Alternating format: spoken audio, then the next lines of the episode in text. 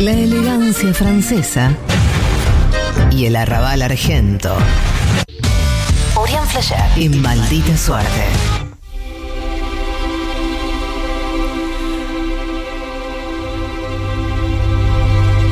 El amor en tiempos pandémicos.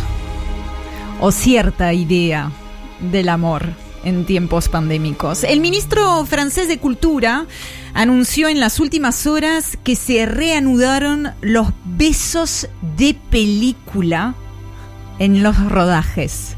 Ah. La noticia tuvo un impacto suficiente como para que el diario británico The Guardian la reproduzca en su portal. L'amour is the air. El amor está en el aire, es el título de la nota, y está ilustrada con una foto en blanco y negro que muestra el actor Jean-Paul Belmondo y la actriz Jean Seberg en el rodaje a bout de souffle, literalmente sin aliento. Una película de la Nouvelle Vague dirigida por Jean-Luc Godard. En la foto, Seberg le da un beso a Belmondo en la mejilla y uno siente como una dulce nostalgia.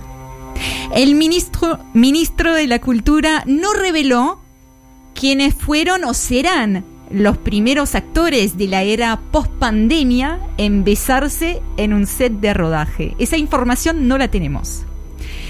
Pero lo cierto es que le baiser de cine n'a pas fini, como dijo el ministro. El beso de película no terminó.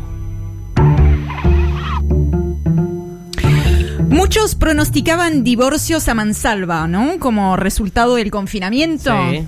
Bueno, sin embargo, a veces, a veces, pudimos observar el efecto contrario, como se iba estrechando el vínculo, como la pareja se podía volver un refugio en medio de tanta incertidumbre. Bueno, Erika Bianchini es dueña de una empresa especializada en la fabricación de anillos de compromiso en la ciudad de Montreal. Y saben que incrementó sus ventas durante la pandemia. La noticia salió en La Presse, un diario de Quebec.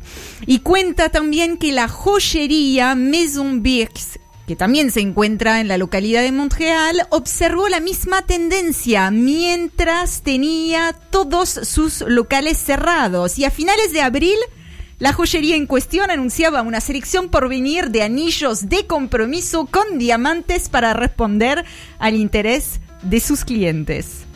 Desde ya que casarse no es sinónimo, no siempre, no nunca, Mm, No, bueno. de amarse. Tampoco lo es la compra de un anillo, pero es interesante como algunos, algunas buscaron esa tan necesaria promesa de un futuro después de la pandemia en un anillo de compromiso, en cierta idea del amor, por más ilusoria que sea.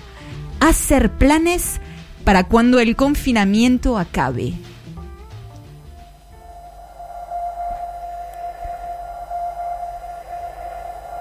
El país de España abrió una sección llamada Historias de la pandemia.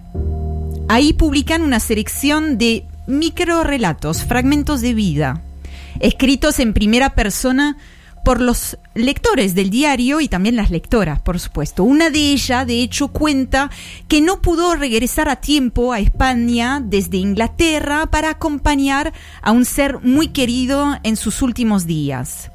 Y así lo escribe.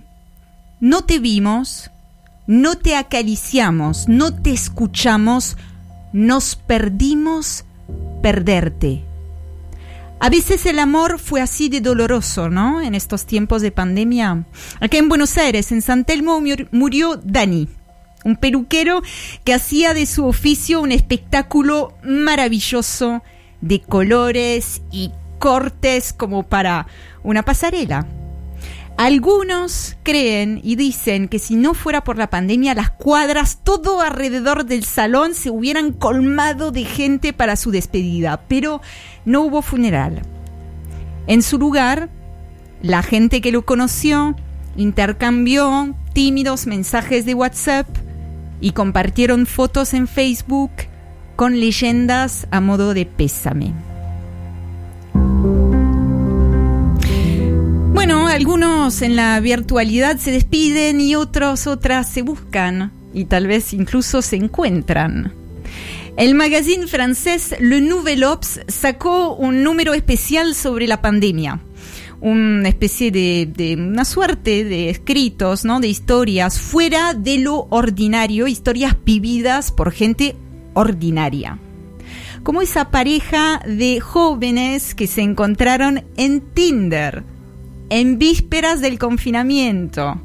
Se vieron, tomaron un café, se gustaron, pero no concretaron. Así que en una versión de Tristán y Isolda con nuevas tecnologías, se fueron conociendo de otra manera, por teléfono, durante toda la cuarentena, a la espera finalmente del beso, del reencuentro. La periodista Duan Bui que trabajó en la elaboración de ese número especial, compara la pandemia con Alice au Pays de Merveille, Alicia en el País de las Maravillas. Una de las obras más destacadas, si no la más destacada, del género conocido como Sin Sentido. Es como cuando Alicia pasa del otro lado. Una realidad dada vuelta, invertida, un mundo donde todo se ve igual o muy parecido, pero todo está cambiado.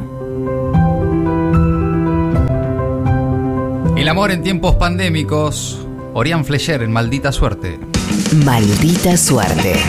Una mirada absurda de una realidad crítica.